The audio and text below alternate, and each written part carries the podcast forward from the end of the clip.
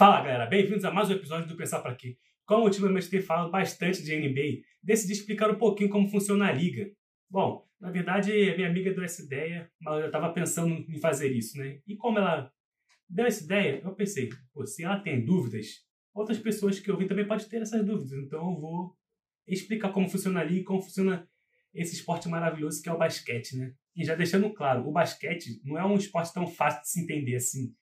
Então, eu vou falar, eu vou falar sobre as coisas meio que básicas para vocês entenderem, mas não é, tipo, não vou falar tudo, tudo que existe no basquete, sabe? Bom, eu vou começar falando sobre como funciona a liga e depois vou partir para a partida em si, suas regras e as siglas que existem muitas também. Vou mostrar, falar um pouquinho sobre as estatísticas, deixando claro e deixando claro aqui que o foco é a NBA, que é a Liga Nacional de Basquete Americana, ok?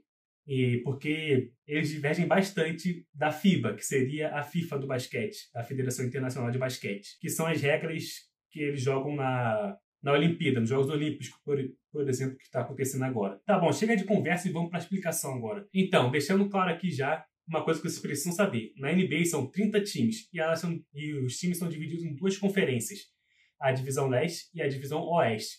E isso, tipo, é dividido em questão de geografia mesmo. Os times mais do leste vão para a Conferência Leste. Os times mais do Oeste vão para a Conferência Oeste. Simples, não tem muito o que explicar. Já deixando claro que na NBA são 82 jogos. Essa última temporada foi, foram menos jogos, porém foi por conta da pandemia. Mas normalmente são 82 jogos. Depende muito da, das conferências para poder saber quantas partidas cada time vai fazer contra as outras contra as outras. Podem ser 4, 3 e, se eu não me engano, não, só podem ser 4 ou 3 partidas, cada um vai enfrentar entre si. Eu não vou mais entrar mais a fundo sobre isso, porque também tem as questões de divisões, tipo Pacífico, coisas assim, sabe? Então, vamos deixar no básico mesmo, porque aí vai estender muito aqui, e pelo que eu vi aqui, o roteiro que eu fiz já está bem extenso, eu não quero aumentar mais isso. E exemplos aqui de times, um time do leste e time do oeste. Boston Celtics, um dos maiores times da NBA, joga no leste, e o Lakers, também um dos maiores times, é do oeste, básico. E os dois times têm 17 títulos. E deixando claro que na NBA, a, não só na NBA, mas nas ligas americanas, os times são como franquias. Então eles podem ser vendidos, podem mudar de cidade. Não é uma coisa comum de se acontecer, porém já aconteceram algumas vezes na história da NBA e pode acontecer daqui a partir de alguns anos com algum com um time da NBA, tá para ser vendido. Só para deixar isso claro, porque você pode pensar, pô, esse time, pô, eu vi esse time, mas esse time era de não sei que lugar. Bom, ele mudou de lugar, foi vendido. Alguma coisa pode ter acontecido. O time simplesmente acabou. Agora que já falei um pouquinho sobre como a liga funciona, vou falar das regras básicas para você não se perder no jogo quando estiver assistindo, né? Primeiro que na NBA são quatro tempos de 12 minutos e o tempo de bola que cada time tem por posse são de 24 segundos.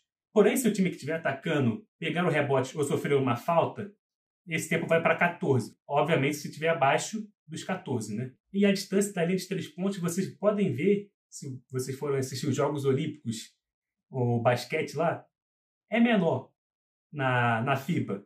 Se eu não me engano, é 6 e alguma coisa. Na NBA é 7,24, ou seja, é maior a linha de três pontos. Assim como no futsal, a NBA também tem pedidos de tempo, e são seis pedidos de tempo que se tem na partida toda.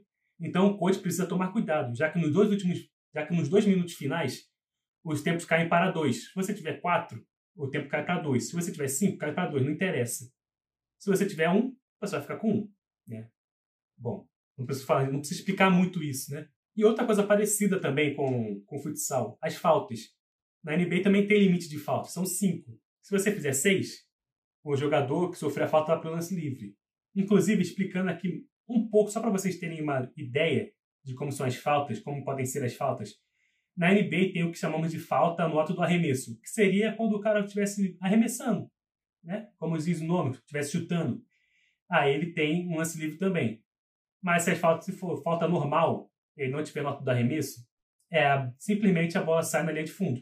Pronto, não tem muito mistério. Isso somente se tiver batido no limite de faltas. Aí, de qualquer jeito, qualquer tipo de falta, o jogador vai para o lance livre. Outra coisa também, cada jogador na NBA tem um limite de faltas. São, seis, são cinco faltas. Quando ele fizer a sexta falta, ele vai ser ejetado automaticamente da partida. Ele não vai mais poder jogar aquela partida. É como se fossem dois cartões amarelos. Só que na NBA você precisa de seis, seis faltas para poder ser expulso. Ou também tem as faltas antidesportivas, que tem as faltas antidesportivas de 1 grau e de grau 2. A de 1 grau, você precisa fazer duas para ser expulso. Se for de grau 2, você é expulso automaticamente da partida. E assim, cara, é, pode parecer um pouco confuso comigo, é, sobre o que eu estou falando aqui.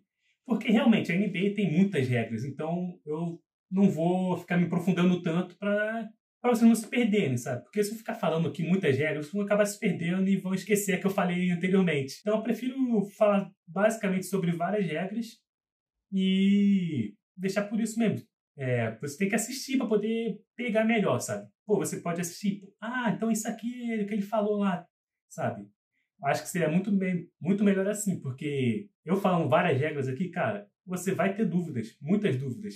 Eu tenho certeza disso, porque eu ainda tenho. Eu assisto a NBA há uns mais de cinco anos. Eu ainda tenho dúvida, cara. Isso acontece, é normal. Falando um pouco sobre as estatísticas, que a NBA ama estatística. Os esportes americanos, eles amam ver estatísticas.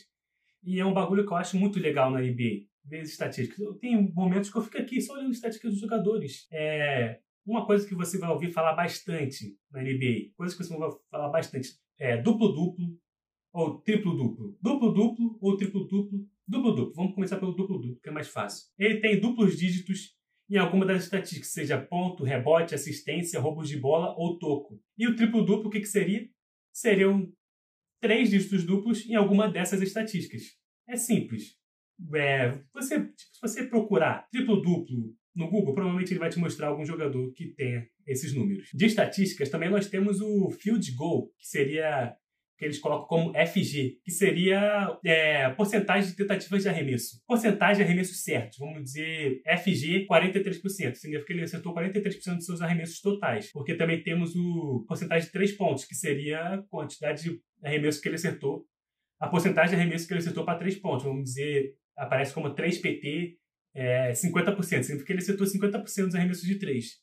Mas essas são coisas que vocês vão pegando quando vão assistindo, sabe? Não são coisas tão necessárias para vocês aprenderem agora. Eu já falei, tem pontos, tem assistência, tem rebote, tem toco e tem bloqueios. Bloqueio é o toco, quando o jogador vai lá e impede que o outro faça a cesta. É, falando um pouco sobre o toco, o toco tem um toco que é ilegal, que é quando o jogador a bola está na descendente. Se a bola estiver na descendente, você não pode dar toco, que aí dá como ponto de qualquer jeito, mesmo se indo para fora. Eu pensei que esse tutorial, apesar de mais episódios, ia ser mais demorado. Pelo visto, não vai ser tanto demorado, mas Qualquer coisa eu trago outro episódio para poder explicar mais coisas, porque é, tem muita, abrange muita coisa. Eu posso estar pensando num negócio aqui que você não tenha dúvida. Eu não, eu acabei não falando sobre o que você tem dúvida, sabe? Porque, como eu NBA tem muita, tem muita coisinha, sabe? É muita coisinha e é difícil ficar explicando assim. Bom, eu vou falar um pouco sobre, sobre as posições agora. Vou falar sobre, um pouco sobre todas as posições, mas eu quero deixar claro aqui, gente, é Tipo, isso é.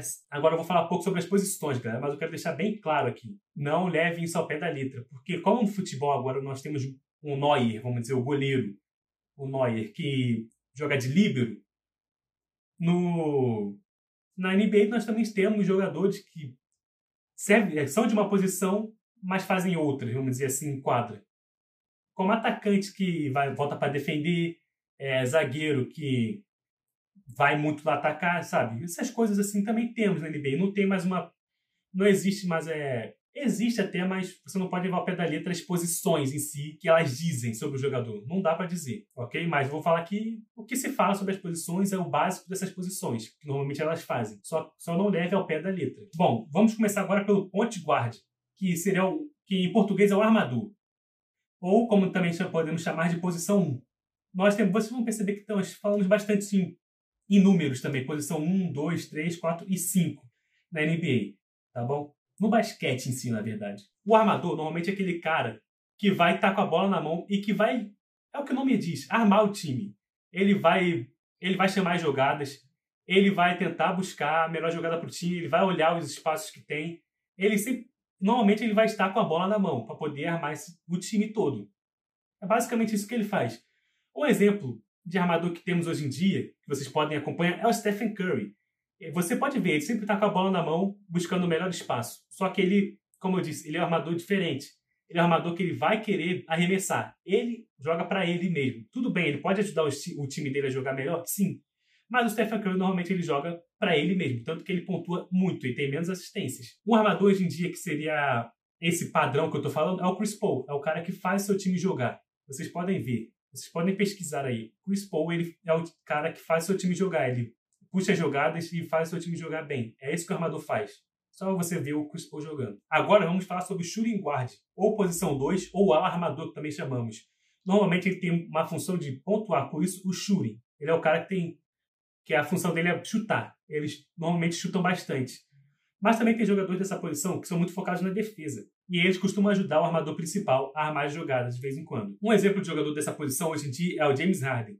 Mas tivemos o Michael Jordan e o Kobe Bryant que também jogaram nessa posição e são muito famosos, né? Não preciso dizer quem são esses jogadores. E agora temos os small forward, a posição 3 ou ala. Normalmente esses jogadores possuem grande versatilidade nessa posição, podendo jogar dentro ou fora do garrafão para defender ou atacar. Eles podem não ter a força de um pivô ou a velocidade de um armador, mas eles conseguem cumprir bem o papel nessas duas funções.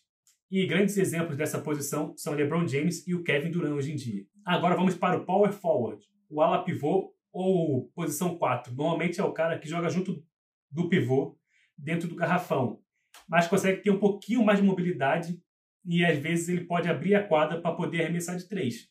Um exemplo de jogador que é power forward hoje em dia é o Anthony Davis, que foi campeão com o LeBron James. E agora, o último, mas não menos importante, é o pivô, o center, a posição 5. Normalmente é aquele jogador mais alto do time. É aquele que vai tentar dominar o garrafão a qualquer custo, pegar todos os rebotes do time, é, rebote ofensivo, rebote defensivo. É o cara que normalmente vai estar embaixo do garrafão. Normalmente eles são mais lentos, mas tentou compensar com sua força e altura.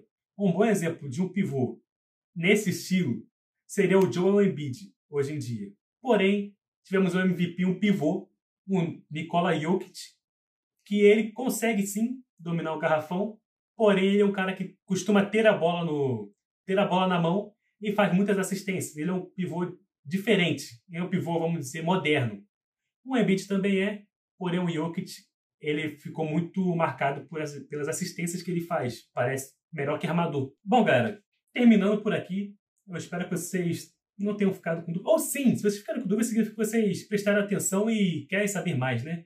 Então, tenham dúvidas, me mandem mensagem é, no Instagram, drey.2302. Esse vídeo provavelmente, esse podcast provavelmente vai estar saindo no YouTube também. Eu falei isso da última vez, mas provavelmente esse aqui vai sim. Eu fiz um, uns bagulho aqui para poder conseguir fazer. Eu espero que vá para o YouTube também. Eu vou tentar, mas não prometo nada. Eu falei do Stephen Curry como armador. Ele é um jogador sensacional. Vocês podem acompanhar ele. Vocês, tipo, vocês não, não vão se arrepender. Assim como eu falei do James Harden, é um jogador muito, muito agressivo, pontua muito. Vocês podem também acompanhar. LeBron James, cara, preciso nem falar nada, né? Só um dos maiores de todos os tempos. É, obviamente, ele é o melhor para você acompanhar. Ele é um dos maiores da história. Então, cara, acompanhe LeBron James. Kevin Durant, eu digo praticamente a mesma coisa. É porque ele é mais novo, então ele ainda não terminou de fazer a sua história e tá para fazer mais ainda na sua história. Então acompanhe Kevin Durant também. Anthony Davis, a mesma coisa que eu disse, é um jogador dominante, é um jogador que pô, dá gosto de assistir jogar. Joel Embiid, eu não vou falar muito, ele é muito bom. Poderia ter brigado pelo MVP, mas se machucou. E o time dele tem que melhorar para ele chamar mais atenção. E jogadores novos que vocês podem acompanhar. Vocês têm jogadores que vão vir no draft. O que é o draft? Eu faço um episódio falando sobre o draft, relaxa. Tem jogadores do draft, como eu estava dizendo, Cade Cunningham, que vocês podem acompanhar. Cara, ele vai entrar na NBA, ele vai arrebentar na NBA, cara. Isso é fato. Ele vai entrar na NBA e vai arrebentar. Também tem jogadores novos que já estão na liga. Tem o Jamaran, é um jogador que eu amo assistir jogar. Eu adoro assistir jogar o Jamaran, então assista ele jogar. Pega jogadas no YouTube, é Jamoran, J-A-M-O-R-A-N-T. Assista ele jogar. E o Luka Doncic, que está nos Jogos Olímpicos, está levando a Eslovênia, levou a Eslovênia pra, para os Jogos Olímpicos e está tentando pegar uma medalha com a Eslovênia. Então acompanhe a Eslovênia também na, nos Jogos Olímpicos. Acompanhe o Luka Doncic na NBA. Vocês vão gostar. É um jogador, como eu disse, esloveno que arrebenta muito, tem muita, é muito inteligente jogando, pontua demais, é um jogador sensacional. Então é isso, galera. Dadas essas dicas, eu não posso dizer por onde vocês vão acompanhar a NBA, porque ainda não começou a temporada. Como eu disse, tem os Jogos Olímpicos aí. Vocês podem acompanhar os Jogos Olímpicos. Eu sei que é difícil, eu também não sei se eu vou conseguir acompanhar. Mas qualquer coisa, assista jogos, assista jogadas no YouTube. Vocês vão conseguir aprender. Mas é isso aí, galera. Valeu, até a próxima. Fui!